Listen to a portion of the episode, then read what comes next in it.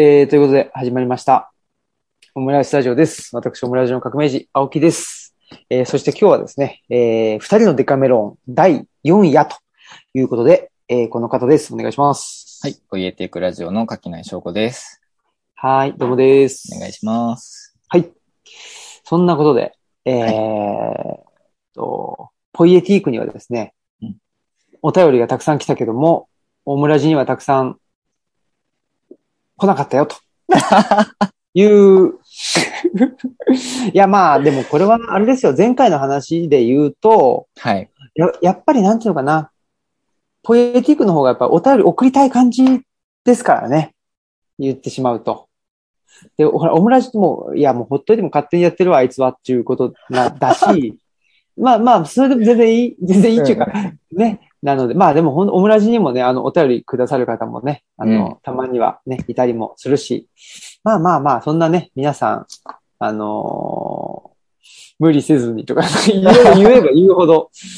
でもまああれでですよね。その、こう、今回は二人のデカメロン宛てのお便りが、あの、ね来てる感じがあるので、オムラジの場合はやっぱりこう、青木さんとマスクさんの二人にとかっていう、山村夫婦砲弾のためのお便りっていう感じがもしかしたら、こう、あるのかもしれないですね。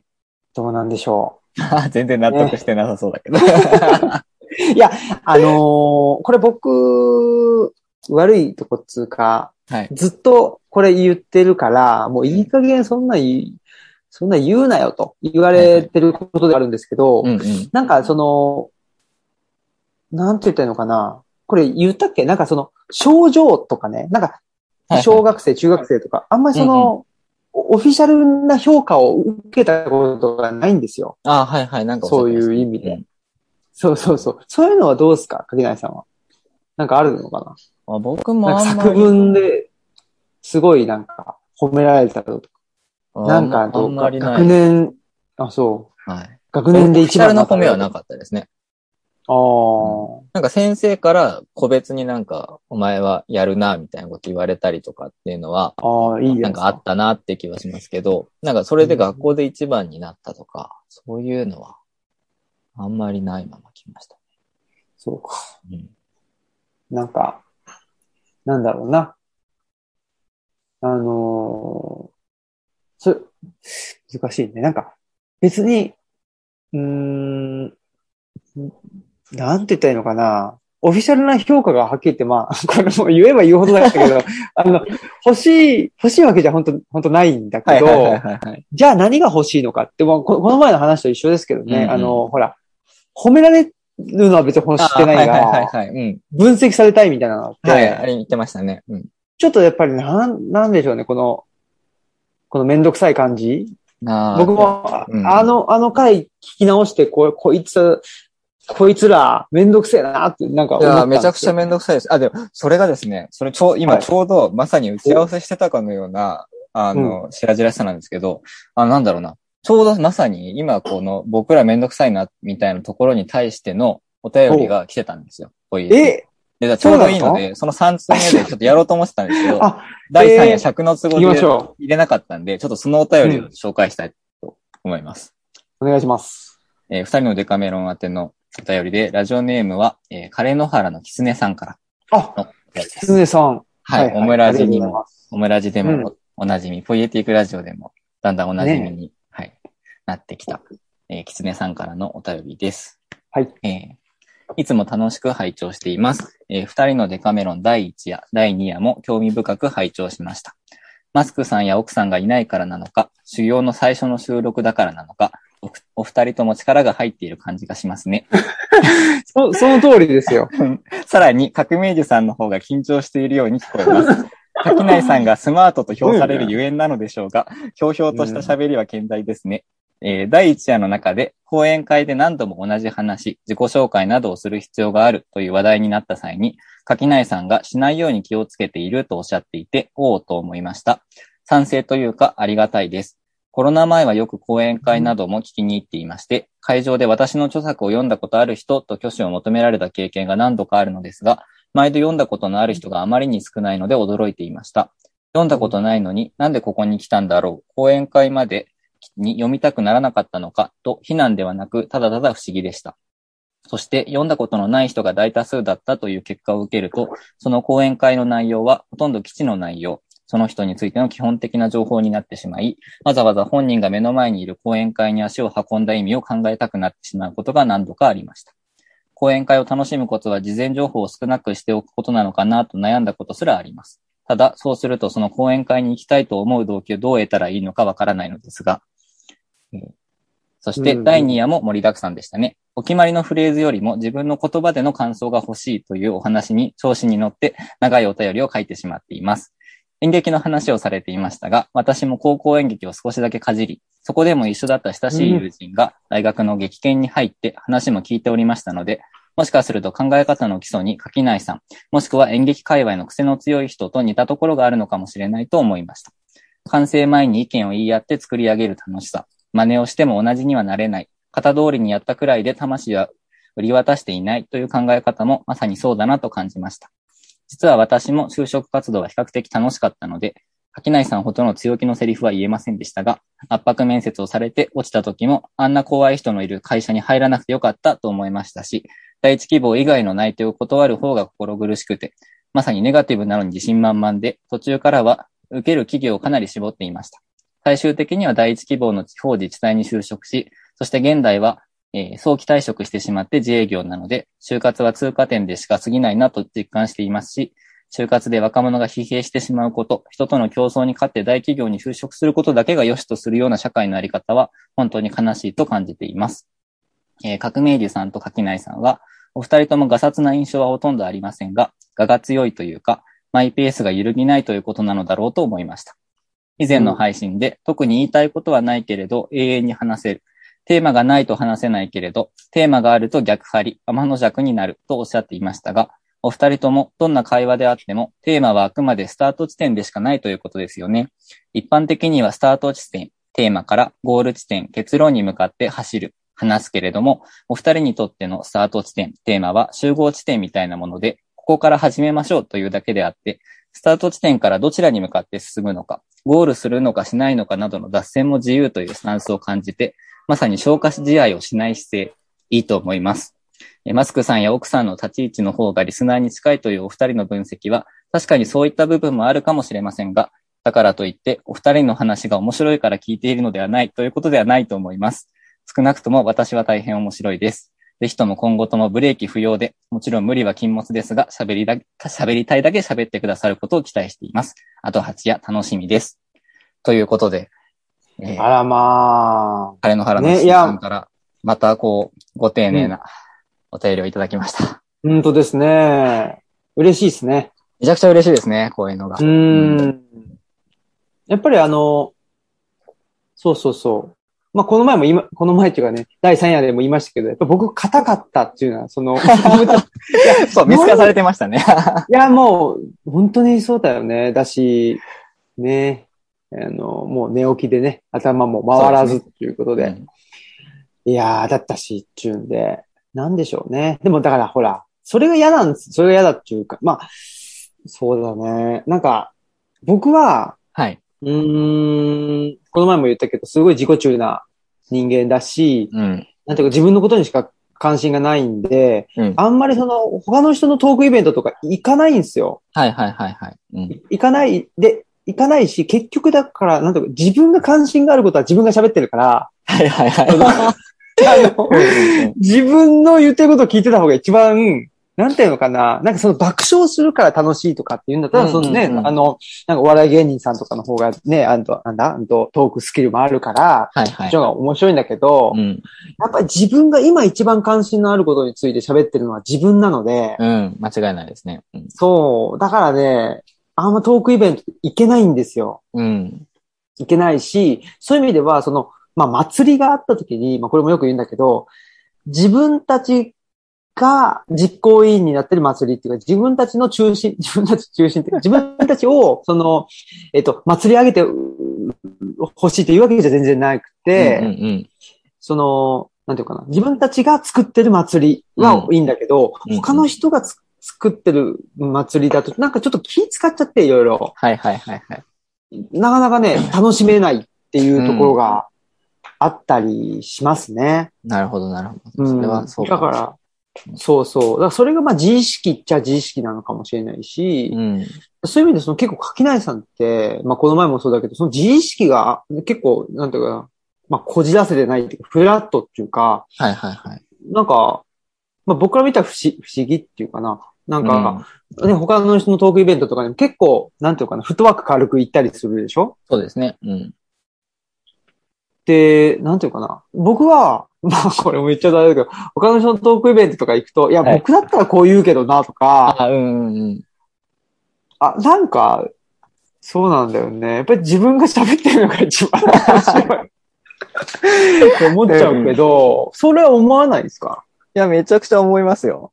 あ、そうなんだ。思います。あ、でもなんだろう、多分、僕は、その、なんでトークイベントもそうだし、多分本もそうなんですけど、やっぱり何に触れても自分は自分でしかいられないので、実はその、の、講演会行くのって人の話聞きに行ってるわけではなくて、でそれは本読むっていうのは人の考えを読んでるわけでないのと同じように、やっぱり自分の考えてることが、なんかそこにその何か石を投げ込まれることで、どんな風なこう波紋を描くだろうかとか、どんな新しいことを考え出すだろうかっていうのに興味があるから行くんだと思うんですよ。で、実はだからそれって本読むときにそのを書いた人がどんな人なのか興味あるとか、講演会に行くときにその人がどんな話するのかに興味があるっていうよりは、そういう、そこでこう得た刺激に対して自分はどんな反応するだろうかっていうのを楽しみにしてたりするんですよね。だから登壇者とか書き手の人に期待してるっていうよりは、やっぱり自分に期待してるんですよ。どっかに行くときって。なんかそういう意味では、なんか特にその相手の話っていうものに、まあ、そなんだろう、期待はしてるんだけれども、一番期待してるのはそれに対して自分はどんな面白いことを考え出すだろうかっていうことだったりするんだよなっていうのは思いますね。うん。うん。いやー、そっか。そう考えたらいいんだね。そう、だから多分青木さんが今言ったその、自分だったらこう喋るのにっていうのが多分、を僕はそれを、それを楽しみにしてるというか、自分だったらこういうことをきっとこういう場で喋るんだろうなっていうのを考えるのが楽しいみたいな感じうなのかな。ーん。いやー。うん。大人ですね。もう僕はもう楽しめないっていうか、もう、いや、もう、ここう言った方がいいじゃんとかいろいろ考えてたりするから、あ、でもそれはでも、それこそだから僕はそれまではお客さんとして言ってましたけど、その青木さんとオンリーディングさんでこうお話ししたりとかしながら、なんかだんだんそのと自分も登壇者側に回ることあるかもみたいな意識が芽生えてからは、ちょっとやっぱりその、ああ、俺の方がうまくこの場を回せるのになとかは、ちょっと考えるようになりましそうそうそうう。んそうなんですよ。た。それは場数の問題かもしれない。ああ、場数、まあ、ね、とか、あとはまあ、やっぱり、なんていうかな。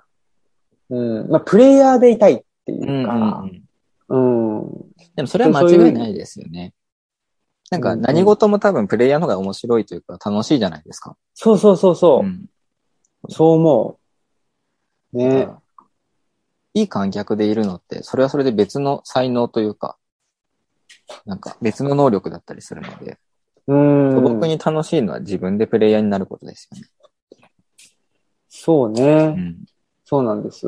まあ、プレイヤーにね、まあ、でも確かにそのプレイヤーになる部分と、そうじゃないね。全うん然、うん本当に観客で楽しいっていう部分と、まあ、両方あると多分そこがうまく循環したりして、うんうん。そうですね。いいのかなっていうのはなんとなくね、思うかな。それこそうんでも、ううんん、はいどうぞ。観客がそのプレイヤーじゃないってわけでも多分ないじゃないですか。うん。なんか例えばこのお便りくださるキツネさんとかのこのお便りとかってもう、こう、一つのプレイじゃないですか。うん。なんかうんこう、ちゃんと僕たちの何かおしゃべりをちゃんと聞いてくれて、それに対してこれだけのことを書いて送ってきてくださるっていうのは、なんならこの量のこう文章を書くのって、僕らがここで喋ってるのと同じぐらいの時間かけて書かれてるかもしれない。むしろそれ以上に時間かかってるかもしれないって思うと、なんかどっちがプレイヤーなんだろうかってだんだんわかんなくなってくるうん。うん部分もあったりして、なんかそう考えていくと実は観客だからプレイヤーじゃないみたいなことは全然ないんだよなっていうのも感じるというか。で、うんなんかでその観客って、観客というこうプレイヤーのポジションに対して、あまり才能がないのかもしれないですね。青木さんや僕はっていうあ、僕はないよ。で、僕はそこそこ、そこそこなんだろう、補欠でベンチに入るぐらいはいやああるでしょかもれないけど、うんうん。でもなんかその比較的、比較していくと、なんかこう、そういうこう、なんか自分の得意なポジションの話なのかなみたいな感じが。ああ、ああ。でもそうかもしれないですね。うんまあ、結果的に得意な方は、まあ、プレイ、得意っていうかな。そうですね。やっぱり、うん、あんまり、なんていうかな。その場を盛り上げるために、うん。えーうまく一石を投じるっていうのが、うん。うん。やっぱり不得意ですね。あのーうん、不得意だから、なんていうのかな。うーん、難しいけど、自分がプレイヤーになっちゃったら、まあ、ある種責任が自分にあるから、うん。まああのね、この前の多分これ、それもそうかもしれない。演劇の中で、自分がその演,、演者にね、うんうんうん。演演者になっちゃった方が楽っていうか、そうですね。うん。多分そういう面もあると思うんですよ。なるほど、なるほど。うん。自分でその演技に対して責任取れるから。うんうんうん。でも、その、まあ、観客であったり、うんまあ、演出家っていうのがどういう、あの、感じか僕はちょっとやったことないからわかんないけど、うんうんちょっと一石を投じることによって、うんうんその場を、なんだ、まあ、盛り上げたり、はいはいはいちょっとう動かすとかね、うんうんうん。そういうのって、ちょっと間接的じゃないですか。そうですね。うん。うん。でその間接的になんかやるっていうのが、そんなに得意じゃないっていう。なるほど、なるほど。うん。だから、そうそう、そういう意味では、なんていうのかな。僕は、あのー意外と、あれですね、脚本とか全部書いてもらって、うん。舞台の上でえっと踊らされるぐらいの。方が多分向いてるんだと思うんですよ。なるほど、なるほど。うん。うん。だだから、だ、だし、そっちの方が好き？その、はいはい。結構人の作った世界の中で、自分が役割を演じるっていうのは、うんうん多分結構好きなんじゃないかな。なるほど、なるほど。じゃあ演者向きなんですね。自分がうん。演じてっていう方が、パフォーマンスしてみたいな方が。そう、うんと思う。なるほど。でも、柿内さんって、もともとはだって演者じゃない。そうですね。僕はだからなるべくだったら演者じゃやらずに済ませたいですね。うんうんうん。ねでそういう中で、まあちょっとその演劇っていう場ではないのかもしれないけど、徐々にね、その話してっていうかね、その、そうですねうんまあ演ある種の演者側も、にも、はい。ね、あの、ちょっとポジションが変わってきてたりするじゃないですか。うんうんその辺はどうですか？そうです。あ、でもなんか、ま、まず素朴に演者楽しいからやってるっていうのは、ああるんですよ。なんか、本当は格好つけて、いや、僕は本当は表に出てきたくないんだけど、僕しかいないから喋ってますとか言いたいんですけど、全然そんなことなくて、普通に楽しいからやってるんですけど、なんだろうな。あの、うーん、やっぱり、あんまり自分だけでできるものにあんまり興味がないのは、ん。ずっと変わんなくて、あの、なんていうのかな。だから人とやった方が早く自分の予想を超えるんですよ。うんうん。それは演劇の楽しさだし、こうやってそのこう、ポッドキャストでいろんな、奥さんも含めて、いろんなゲストの人とおしゃべりするのもそうなんですけど、やっぱりその自分だけでやってない。で、自分のコントロール下に全部あるわけじゃないみたいな状況の方が、で、んそういう状況の中で出てくるものの方が僕は面白いなって思ってるっていうのが、まずあるのかなっていうのはやっぱりありますね。まあ、書くのはずっと好きなのは、か書くのも結局やっぱり僕と文字との間のコミュニケーションなので、うんなんか、そこでやっぱり自分とは知らんもんが、それこそ第3夜で言うと無意識の中にあるようなものが出てくるみたいなのが楽しいみたいな感じがあるかなって思うので、なんか、うん、本当は今もこう演劇みたいにいろんな人たちに向けて何か一つ問いを投げて、こう、そこでどうなっていくのかっていう方だけをこうやってられたらいいのになっていう気持ちはありますね。うーん。そうなんだ。うん。そっか、そっか。うん、なんか、何かな。うん、僕が今やってることとして、うん。ざっくり3つに分けると、まあ本を、文章を書くっていうことと、もう一つ、まあラジオで喋るっていうことと、うんうんあとはトークイベントで話すっていうはいはいはい。ことで言うと、やっぱり一番、うーん、わかりやすく、その、インタラクティブっていうか、うんうんうん。なのはやっぱりトークイベントが一番、そうですよね、ね。その、ううんん、目の前に人がいて、うん。で、この話がどこに転がっていくんだろうっていう,、いう中で、ね、えー、自分が、まあ、より楽しんだりとか、より、うんうん。まあ、その話が、うん、面白くっていうかな、うん。なるように、その、まあ、それこそ即興的にやっていくっていうところは、トークイベントが一番、そこの性質としては、あるかな、うん。そういうところですね。だし、まあ、ラジオはもうちょっと自分のペースでわーっと喋るっていう、そのインタラクティブというよりは、まあ、一方的に、でも、自分の中との対話という感じでやってますね。うんうんうんまあね、もちろん、とマスクさんとかね、他のとゲストの人もいるけど、うんうん。でもやっぱり、まあその人との対話、うんうん。あとは自分との対話っていうところだから、やっぱりその、うーん、インタラクティブ性っていうのは少し低いのかな。うん。で、まあ、文章ってなるとね、もう、あの、もう、と余計そのね、えっと、インタラクティブ性というのは、まあ、へ減ってい、減っていくっていうかな、その、自分、自分とだけうん。っていう感じにはなってくるかなっていうところで、そういう意味ではなんか、僕はどれも好きっていう感じかな。うんうんうんなんか、うん。あの、文章、うんうん。多分お互いにそんなにこう、なんだろうな。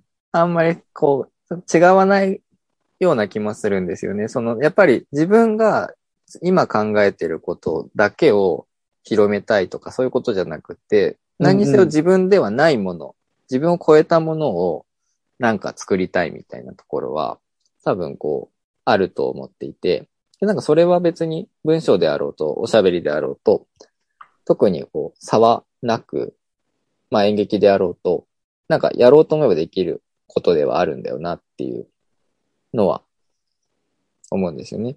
うんうん。なんかその中でその自分の中でどれが一番自分より遠いところまで作れるかみたいなのの差はその自分とそのフォーマットとの間の相性みたいなものが多少出てくるかもしれないけど、なんか割となんか同じようなことばっかりやってんなっていうのは僕は自分のやってることに対して思ってますし、うんうん。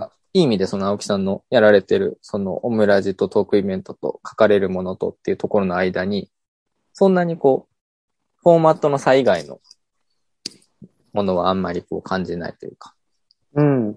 いうところはあるのかなって気がしそうですね。ます。うん。うん、やっぱりその、キツネさんが書いてくださってるみたいに、あんまり、なんだろう、ゴールを定めてないので、なんかフォーマットも含めて、最初のテーマとかっていうのは、一応待ち合わせ場所として用意はするけれども、そこからどこに行くかはやってみないとわかんないみたいうんうんうん。なのが楽しい。で、なんかそれはだから別に、相手がどんな相手であろうと、なんかその、どこに行くのかなっていうワクワクは、割とずっと言ってたってあるよみたいな感じかな、みたいなうんうんうん。気がしますね。ねえ。うん。はい。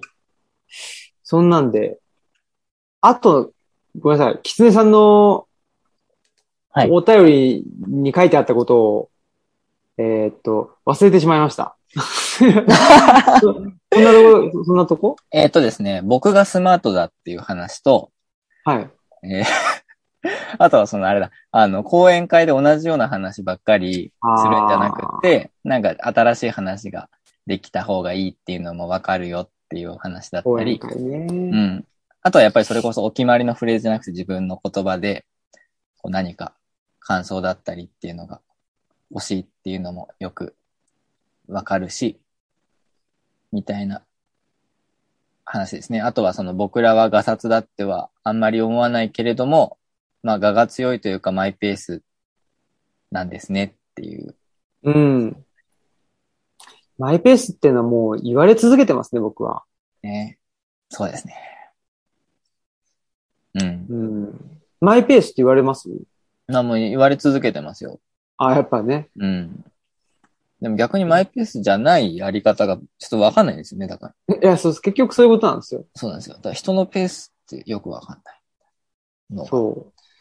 っと、まあありますよね。っていうのも、もうちょっと多分細かく言うと、なんで人のペースに合わせなきゃいけないのかがよくわかんないっていう。あそうそれ多分それ そうでしょ？だからなんで僕のペースに合わせようとするのかもよくわかんないですよね。あ、そうそうそうそうう。そそう。だから別に合わせてくれとも思ってないし、そうそうそうおのおのおののペースがあるんだから、おのおののペースで行こうよとしか思ってない。そうそう。いや、これは我が強いわ。うん。ここがないんでしょうね。そうかなっていうかね。いいいや、でもまあそうなんですよ。だから別に全員マイペースだったらいいいいじゃんとかもね。そうなんですよ。全員マイペースだったらいいのに。そうそうあ、だからわか、るわキツネさんのそのお便りで言うと、その就活の話も書いてくださってましたけどあ、やっぱりその型に、通りにやったくらいで魂は売りや渡してないって考え方はまさにそうだなと思いましたっていうふうに書いていただいてて、でもなんかその自分も割と就職活動は楽しめたけれども、なんか、そう通過点に過ぎない就活で、こう、疲弊してしまう人がいたりとか、まあ、その競争みたいなところで、こう、うん。みんなが疲れていくのは悲しいなと思ってますそうだねっていうふうに書いていただいてて、これもだからやっぱりその、こう、人のペースだったり、社会のペースに合わせないとっていう思いが強すぎると起こる悲しみなんですよね、きっとね。だだから、それで無縁でいられちゃってるのが、そういう、こう、我が強くてマイペースだったからっていうそうそう。だから、で、我が強くてマイペースでも、ある種、その、居場所があったってことだと思いますよ。ああ、それは、ああ、そうですね。それすごいそうですね。うん。ね。だから、なんていうのかな、マイペースだと、うんその、まあ、家庭の中とかにうん居場所がない、なかった。もう、ね、その、誰か、うんまあ、例えば父親とかは母親かわかんないけど、その権力的な人のペースに合わせざるを得なかったっていううん。人もいるだろうからね。もちろんです、もちろんです。うん。うん。そうなんですよ。だから、マイペースになるために、マイペースで荒れる場を確保できたっていうラッキーが、まずあったっていうのは、大きいですよね。うん。うん。そう思うなそうなんですよ。うん。今、マイペースでいられない人に対して、マイペースでいればいいじゃんっていうのは、全然こう、大した、何も言ってないに等しくて、うんうん、どうやったらそのマイペースが受け入れてもらえる経験っていうのができるだろうかみたいなことを本来考えなきゃそうそうそうそいけないんう。ですよね。うん。そう思いますよ。あのーということで、ちょっとつ次の話題にはい、行きましょうか。行きますけどうんはい。あのーほら、うん、やっとついにこの話題っていうことですけどね。うんあのーと、トラさんですよ。そうですね。マイペースといえばトラさんですからね。そうそうそう。うん。マイペースといえばトラさんだし、まあ、あのーね、もうすでに読んでいただいているんだけど、はい山學ノート2にですね、うんうん。えー僕もちょっと、まあ、トラさん論というか、まあ、僕が言いたいことを補強するためにトラさんを使ったっていう感じでは僕はあるんですけど、いつもそうなんですけど、っていうのでもありつつ、で、えーっと、かけないさんはね、あのと、えーっと、友田とんさんがはいはい。出されてた、えっと代わりに読む月人の。はい。月報3に、報代わりトラさに読むとん論を。月報ね、書いていて、で、やっぱり、まあ、全然違ったね。全然違いましたね。うん。ね。面白いなと思いました。ねと思ってて。で、僕はどっちかというと今の話で、えー、マイペース。まあ、トラさん、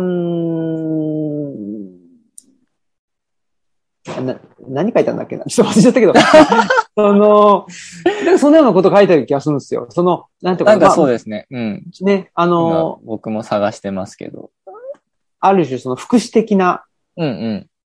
場所っていうのが人間にとっては必要でっていうようなね。うんうん。うん。そうですねこととか。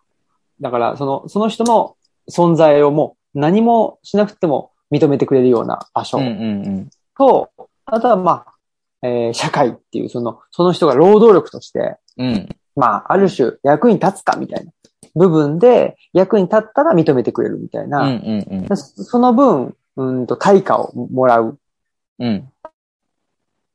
ことにとなるわけですけど、だからそういう、役に立つ立たないっていう、そんな話じゃないよ。そんなんじゃなくって、その人の存在があるんだよっていう、うんうんまあ、原理っていうのと、もう一個その、仕事の原理、社会の原理っていうか、うんうん。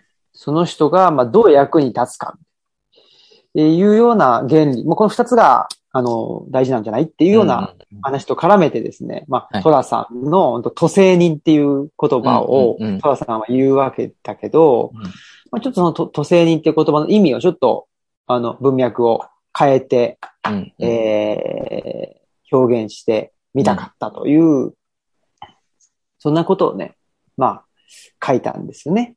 そうですね。僕はね大変面白かったです。ありがとうございます。ね。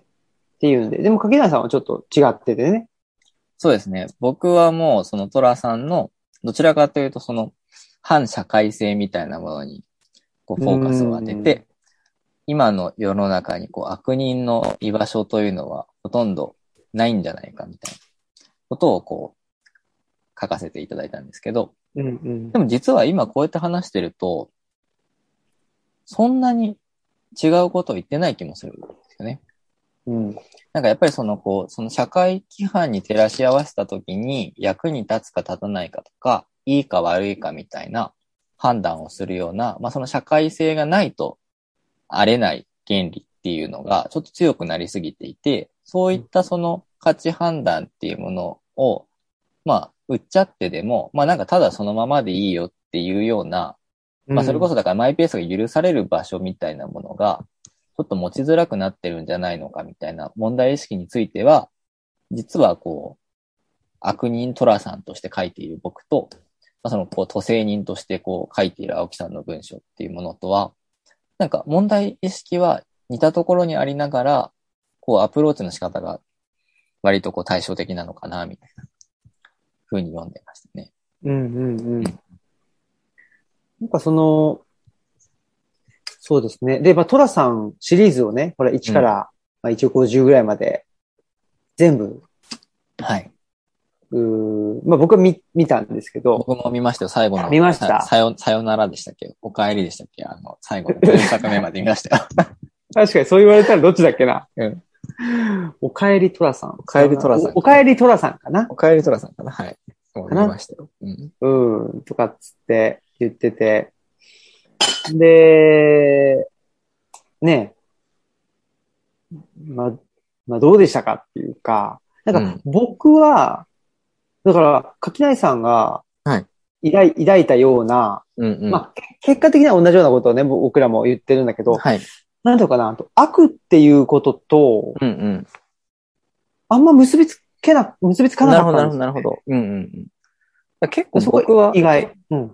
初期トラさんが好きなんですよ。その1作目から多分4作目ぐらいまでのトラさんが好きで、うん、あの、頃の、まあ、トラさんがっつうか、厚み清は怖いですよね。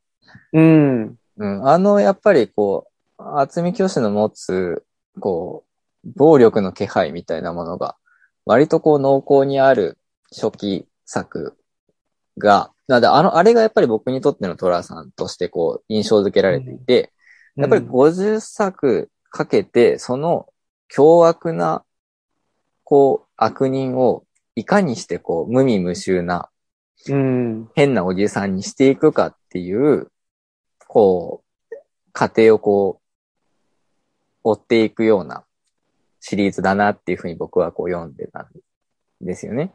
うん。ななんかある意味だから厚み清の厚み清性っていうものをどんどんこう剥ぎ取っていって、うん、もう全部トラさんになっちゃったみたいな。ようなこう、一つのこうドキュメントなのかなっていう感じが、僕の中では結構強くあって。うん。なんでその、割とその初期にあったあの、何をしでかすかわからない、いつ切れるかわかんないトラさんみたいな、あの感覚が、やっぱりどうしても強烈に残っているからこそ、割とその、悪人っていうところにフォーカスを当てて書いているんだろうなっていう感じがうん。ありますね。うん。うん。うん。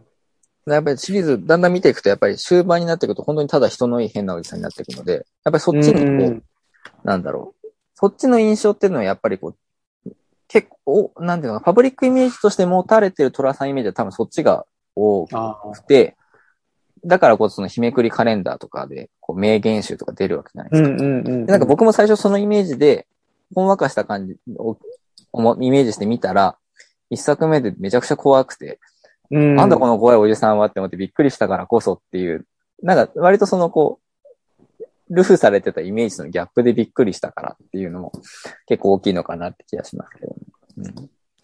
うん。そうか。僕も、本当そうですね。シリーズを経て、どんどんと、まあ、僕はね、すごい悲しいっていうか、さ寂しくなっていくっていうね。うんそのあそうですね。うん。ね、まあ、あの、肉体的な衰えっていうのもあるし、はいで、戸田さんが、まあ僕もその、なんていうのかな、ああいうね、名言を吐いているうんうんがっつって、そういうのはもう全然求めちゃいないっていうのが一つあるし、うん。うん。あのーなんていうのかな、いつ頃からかね、えー、戸田さんの、うんなんていうのかな、なんかあと、無知、無知性っていうんですかね。うん。この、この人物知らねえんだよなっていうのが、なんか強調されるところが出てくるんですよ。うううんなるほど、なるほど。あれがすいごい、すごい嫌だって、すごい寂しいっていううんか、うんうん。うん。で、なんか、それ、いつからかね、戸田さんって、まあ、いつからか、もしかしたら最初からそうだったのかもわかんないけど、そういう無知性によって笑われる存在になっていくっていうのがすごく悲しくって、そうですね。うん。うん。だそれが、ある種、その、まあ、牙を、牙を抜かれたトラさんっていうね、はいはい、はい。そういう感じ、そういう、うトラさんに対する、あの、印象が、うんうん。まあ僕の印象と柿内さんの印象がそうだったのかもしれないし、そうですね。一つは、も僕ももちろん、あの、初期トラさんの方が好きなんですよ。はい。で、僕はまあ1から4とか1から5とか、本当の初期というよりは、うん。えーっとね、まあお、おぼろげですけど、5から10ぐらいの間の、やっぱり、まあ、おいちゃんが森川新だった頃の、でもこ、森川新の後半の方かな？っはいはいはい。ていうのが結構好きで、うん。で、やっぱりまあ、まあ確かに、なんていうかな、いいつ切れるかわかんないしっていうところではああるんだけど、うん。なんだし、なんでしょうね。なんか僕そこにね、えっと、悪っていうのが結構感じなかったっていうか、悪という言葉が出てこなかったんですよ。なるほどなるほど。うん。そう。うん確かに、あだから、そうですね。悪という言葉に対してのイメージの違いというか、それもあるだろあうね。ありそうですね。うん。なんだろう、僕にとってやっぱりトラさんが、その無力化されていく、シリーズが追うごとに無力化されていくっていうところに感じる悲しさって、やっぱりその、今の無知の、トラさんの無知を笑うみたいなものが強くなっていくのと結構リンクしてて、うんなんていうのかな。あの、初期の頃のトラさんの無知とか、その、そやな感じって、割とそのこう、なんだろうな、平地人を戦慄せしめようじゃないですけど、うんあの、うん。怖いものだったんですよ。えてか、その、それ自体が、その既存の、かろうじて保たれている、近代人としてのコードみたいなものの、こう、正当性をこう揺るがせにするような力を持ってた、と思うんですよ。その、で、うんうんそれを、近代的な、その安定的、安定連続性みたいなものを前とする近代からしてみると、そういう安定性を揺るがせにする存在っていうのは悪なんだっていう意味で、僕はトラさんに対して悪だっていうふうにうん。ていて、そういったその近代的なものの素地っていうのがどんどんどんどんこう、時代を重ねるによって強固になってくると、もうそこに対してトラさんが何かそういうそうではない野非なものを提示したとしても、なんでこのおじさん変な人っていうところで、ものを知らない人として笑われて終わってしまった、うんそのコードに馴染んでいないってこと自体が、一つのそのコードの正当性を疑いうるきっかけが、であれた時代が、あっという間に終わってしまうっていうところが、こう描かれて、こう、意図せずに映し取られてしまっているっていうのが僕にとっての男は辛いよ。だったので、なんとなくその、こう、あえて悪人っていう、こう、言い方をしている理由としては、やっぱりそういうその、今ではもうトラさんのあり方では、誰も戦慄しない。誰もこう、揺さぶられないっていうことに対する、こう、やるせなさというか、かつて持っていたそのトラさんのパワーみたいなものは、あっという間に全くなくな、ノスタルジーの力を借りてすらもなくなってしまったのかっていうところに、うん。割とだからこう僕は衝撃を受けてるんだろうなっていう。うん、うん、うん。でもそれすごくよくわかることですね。だから、あのーうん、だ僕は悪って言葉使わなかったけど、うん。トラさんを、に対して僕は自然、うんうん。自然を感じたんですよね。そこにうんそうですね。うん。まさにそうだと思う。うん。だそういう意味では自然っていうのは、とナチュラルでとか、うんえーっと、癒しでとかって、そういうもんと、とは全く、僕はそれは自然ではないと思っててそう、ですね。自然っていうのはもう本当、なんだアンコントローラブルなもうんうのっていう。んうん。そそういう意味で僕は、うん、自然だったし、うんそういう意味で、まだだから社会の中に、そのオルタナティブとしての自然とか悪っていうのが、ある種のリアリティを持ててた時代うん。の本当に最後の最後だと思うんですよ。そうですね。うん。うん、で、それが69年が第一作とかはい。な？だっ。たりするの？っ60年代の、はい。末ですもんね。うん。ていうのと、まあちょっと、これは、あと、無理やりですけど、あの、全教頭と三島の、うんうん、うん。あのー対話っていうのも69年とかそうですね。あれば69年ですね。うんでしょ？なんかそこがすごく面白いっていうか、だからもう最後の最後ですよね。ああいう、なんていうかな、オルタナティブが存在し得た。うんうんうん。そこで、えーまず全教徒運動は終わっていき、で、戸田さんっていうのが、まあ、出てくる気はするんだけども、やっぱりまあ70年代の中、うん前半ぐらいで、もうね、と露天商自体が、あの、リアリティも失い、うん。だからそのアンコントローラブルなものが社会からもどんどん排除されていくってうんいうう。んうん。なんかそれと戸田さんが力を失っていく。なんか、うんまあ、単なる変なおじさんで、うんうんえーっと、なんていうのかな。い今、今の社会には合わないんだけども、ちょっと、なんか眼蓄あるとか、いい風なことを言うおじさんに変わっていってしまうっていう、そうです。このさ寂しさですよね。うん。あ、だからすごくその、あの、全教徒の話との、こう、被せていくとすごい面白いものが見えてくるんじゃないかっていう予感がすごいあって、やっぱりその69年っていうものの境に、その、学生運動も含めて、どんどんどんどんこう、穏健化していっちゃうわけじゃないですか。それまでは、それこそその学校閉鎖しちゃったりとか、火炎瓶投げてきたりとか、それこそこう、物理的にもそうだし、そうでなくて、普通にそれこそこのソ連の存在だったりも含めて、共産党革命って本当に起きるんじゃないか。既存の体制にひっくり返るんじゃないかっていう、こう、思いがまだあった時代っていうのは多分そこが最後で、それ以降、トラさんもひっくり返せなかったし、学生運動もひっくり返せなかった、今のこの近代的な体制っていうものに対してのオルタナティブがどんどん提示できなくなってきている。で、うん提示できなくなっているどころか、それのオルタナティブであったトラさんは、いい子というおじさんとして、こう、小さく消費されるパッケージとして残り続けているし、ある意味その左翼的な思想みたいなものも、なんかみんな平等がいいよね、みたいな、すごいこう当たり障りのないフレーズだけで、こう、こう、ある意味マスコットとやっぱり貸していって、何でもかんでもそういうふうにこう、なん、わかりやすくこう、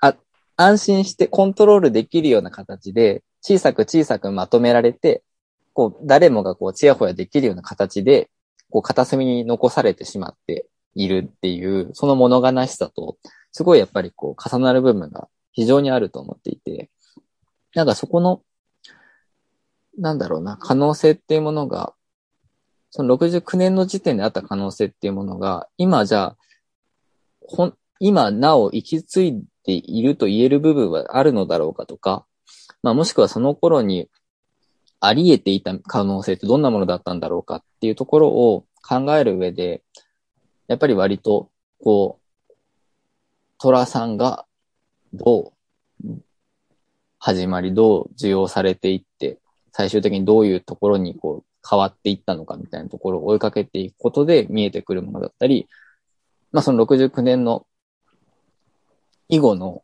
こう、闘争みたいなものがどういう形で今にまで、こう、脈々と受け継がれているのかみたいなところをこう追っていくことで、こう見えてくるものって、かなりあるだろうなとは思うんですよね。うんうんうん。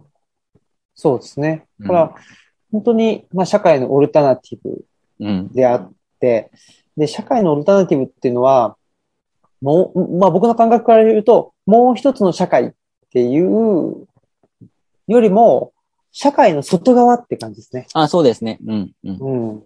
うん。まあ、だからこそ僕はそれが自然だと思うし、うん。うん。アン、アンコントローラブルなものでもあると思うので、うんうんそういう意味でなんか、やっぱり今の社会っていうのが、まあ、お大きな言葉で言うと資本主義っていうところで、うんうんうんもうすべてが、えっ、と、お金っていうのと結びついてしまっていて、えー何するにもお金が必要っていう。うんうやっぱりそう、で、そう、何するにもお金が必要な社会の外に出るためにはどうしたらいいのかってういう。ん。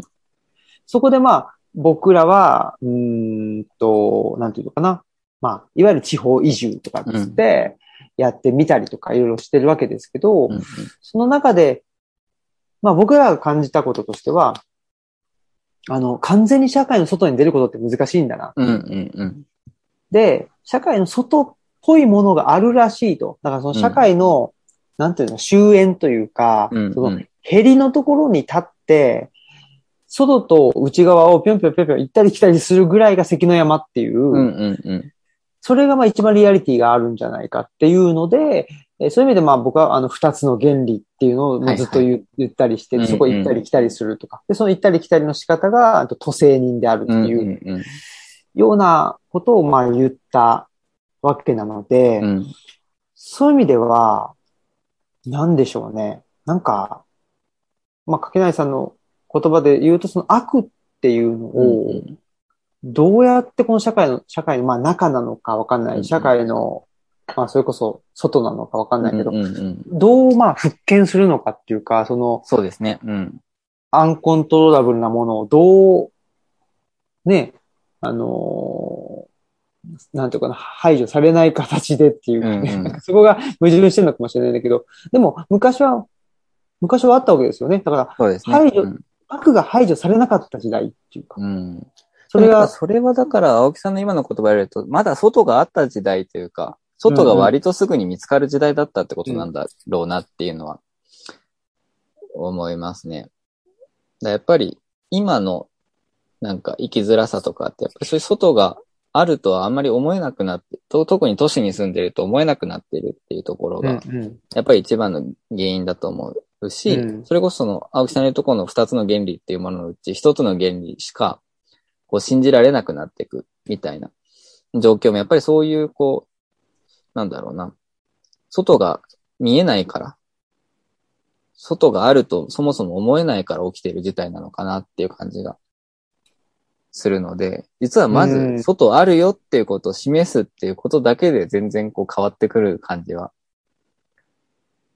あるんじゃないかなって思ってますね。うんうんうん。だからこそその今トラさん見てみて、あ、なんかこういうおじさんが今も生き延びているとしたらどう生き延びているんだろうかとかっていうことを考えるだけでもなんか結構こう、ちょっと外側を覗き見れてる感じがあるのかもなっていう、うん。うん、感じはするかな。ねえ。いや、すごく重要ですよね。その、うん。うん。外側を。なんかほんで、えっ、とね、ちょっとまた話が変わりますけど、はい。あのー今度、カルチャーセンターの講義で、はいはい。あのーとギルガメシュ女子誌についておはい。話すんですよ。で、まあいいですねギルガメシュって、うん、結構僕好きで、うん。で、ギルガメッシュ女子誌っていうのは、まあ、あの、後世の研究者がうん。つけた名前なんですよ。そはいはいはい。の、ここの物語はギルガメッシュ女子誌ですと。うんうんうん。まあなるほど。い主人公がギルガメッシュでってはいいうはい。ね。でもう昔は全然そんな風じゃなくって、うんうん。昔は、まあ、なんて呼ばれてたかというと、えっ、と、すべてを見た人。ほう。うん。すべてを見た人がギルガメッシュなんで、なるほどなるほど。うん最初にすべてを見た人っていうところから始まるから、はい。そそういう名前で呼ばれてただろうと。へえ、うん。で、すべてを見た人、もしくは、深淵を覗き見た人っていう。はいはいはいはい。その、まあ、深淵、ふ深い溝？うんうん。溝っていうのかな？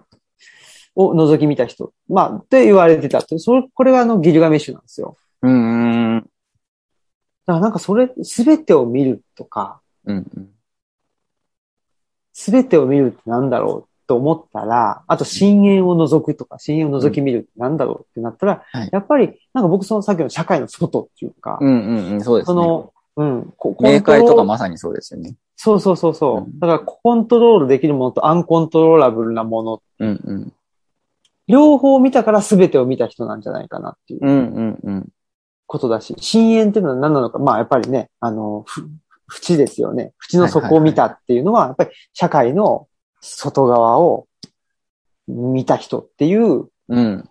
意味なんじゃないかなっていうので、なるほど、なるほど。うん。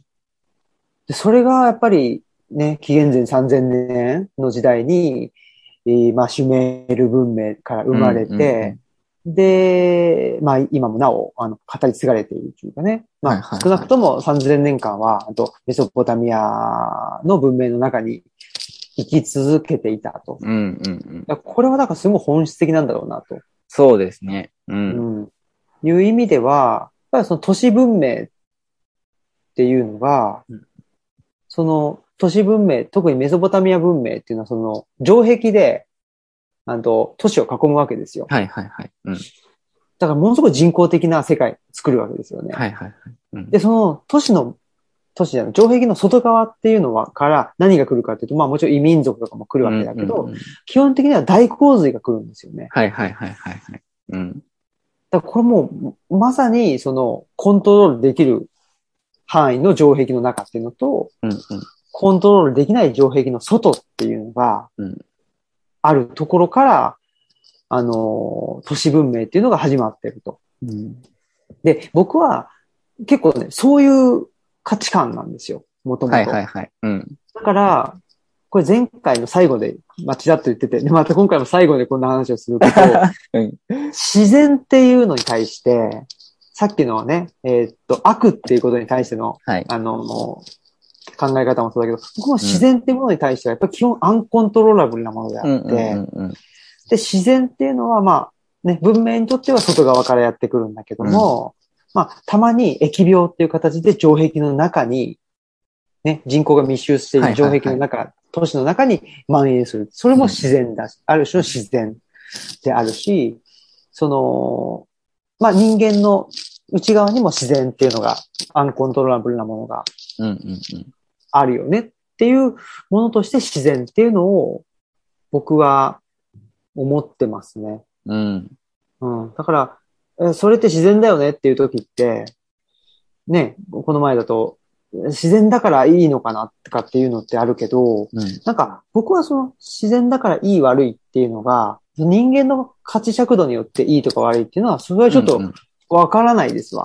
うんうん わからない。うんあ、でもそれはすごい重要なところですよね。うんそそもそもその人間の尺度で言い悪いっていうものの価値判断をするようなものの外にあるものだとそうそうそうそ。いううことですからね。うんそう。まさに。うん。あ、だからそれこそ今そのなんだろう、人新世みたいな言葉があったりとか、うんうんまあそのこう、なんだろう、その気候変動も含めて、その人為でなんとかできるはずみたいな、こう、うん論調じゃないですか。まあその人の力で、ここま、人の活動によってここまでこう気候が変わっていってしまっているのだから、人の活動でどうにかその変化を押しとどめていこうみたいなことを、まあ話しているんですけど、やっぱりそれに対して何か違和感があるとすると、そもそも今までだって別にそのこうコントロールできてたわけじゃないものを、これからコントロールできると思ってるその根拠は何みたいなところが全くわからないからだったりとか、あとはそもそもそのなんだろう、その環境の気候の変動みたいなものが、あの、なんていうのかな。極論言ってしまえば別に、こう、地球に優しくみたいな言葉ってすごい嘘じゃないですか。人間に優しい環境と、ではなくなっていくっていうだけの話なので、なんか別に地球は、に優しいとか優しくないとかそういう判断の外にこう、ただあるだけなので、そこの中の環境がどう書き換わっていこうと、まあ、特にあんまりこう、あの、地球としては関係ないっていうのか、ところだったりっていうのを考えていくと、やっぱりその自分の価値判断では、特にこう価値をつけることができない、アンコントローラブルなものというか、そのこう、それ、それこそその言語化の外側であるとか、まあそのコントロールの外側っていうものは、もうなんかあるんだからあるとしか言いようがないみたいな態度っていうのが、なんかもうちょっとちゃんとこう、持てた方がいいんだろうなっていう、うん。うん、ところはすごいありますよね。でもで、うん今、今でもそれがすごいその、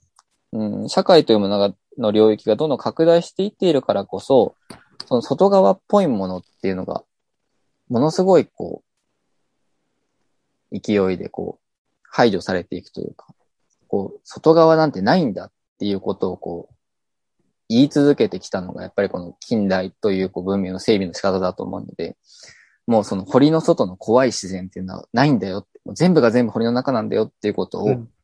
こう、上手に言えてしまっているっていう、この今、いかにしてその、コントロールの外側っていうものを、提示できるのかな、みたいな、あと想像できるのかな、みたいなところが、ちょっとなんか今後の、こう、課題になってきそうな気がしますね。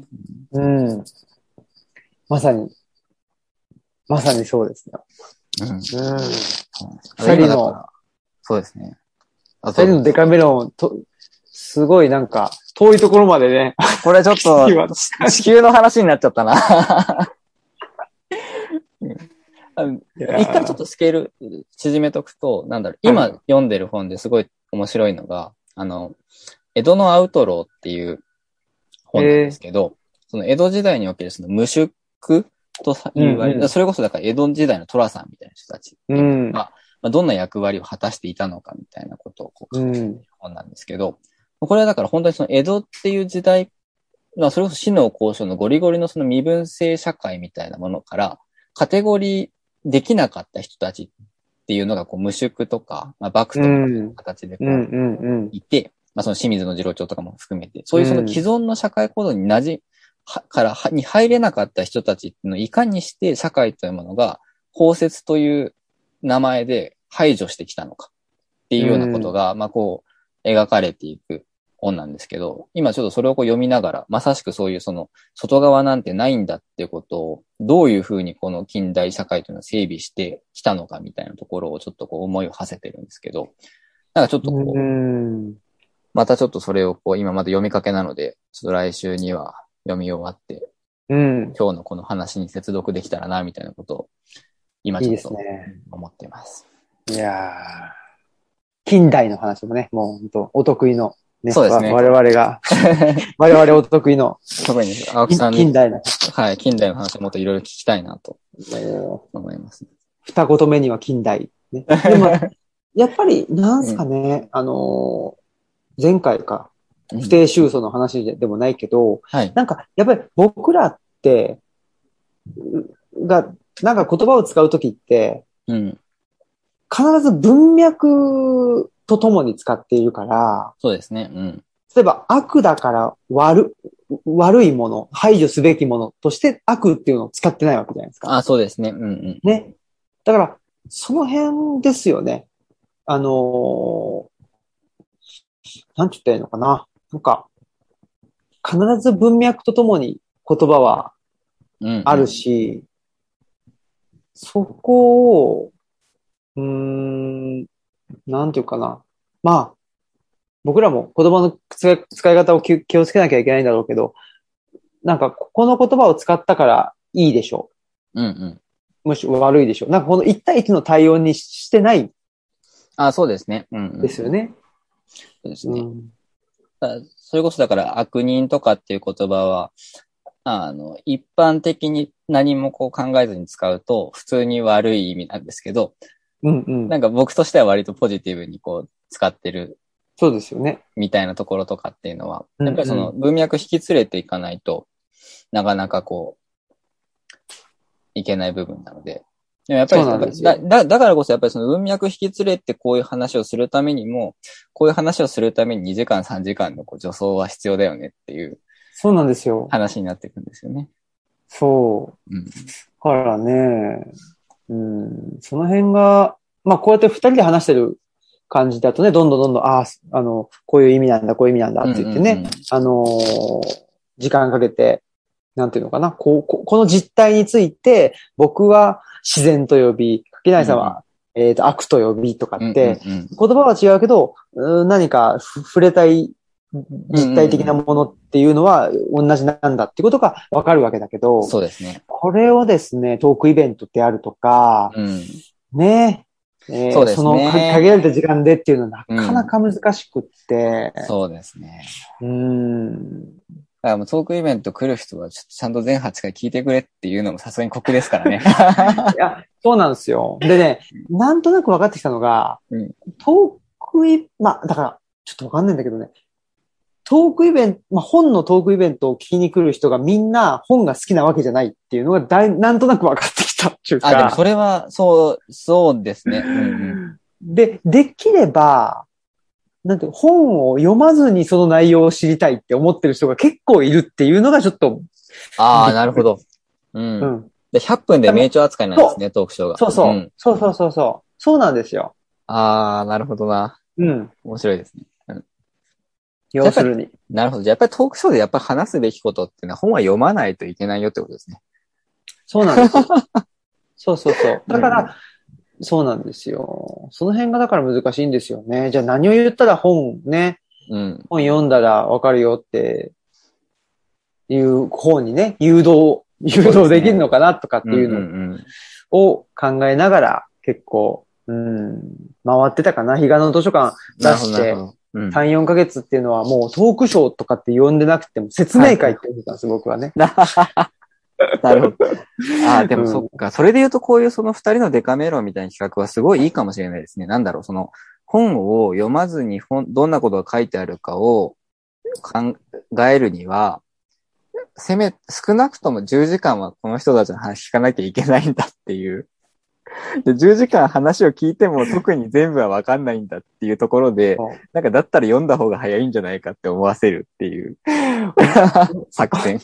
思ってくれるから、いや、まあそこで10時間聞いた方がいいっていう人たちは10時間聞けばいいし、でもまあ10時間聞いても多分、こう本に書いてあることそのものにはならないっていうそうそう。とこいや、ろなんですよね。そうだね。そうそう。で多分そもそも、いやもうこんなめんどくさいやつだとはね、あの、付き合うのはやめとこうという。うん。ことにねあでもだからそうですね。だから本読むにせよ、こう人の話聞くにせよ、本来その面倒くさいものなので、楽してどうにかっていうのは実はどうにもならんだろうっていう、そこうう。どうにもならん。そう諦めるしかないんですよね。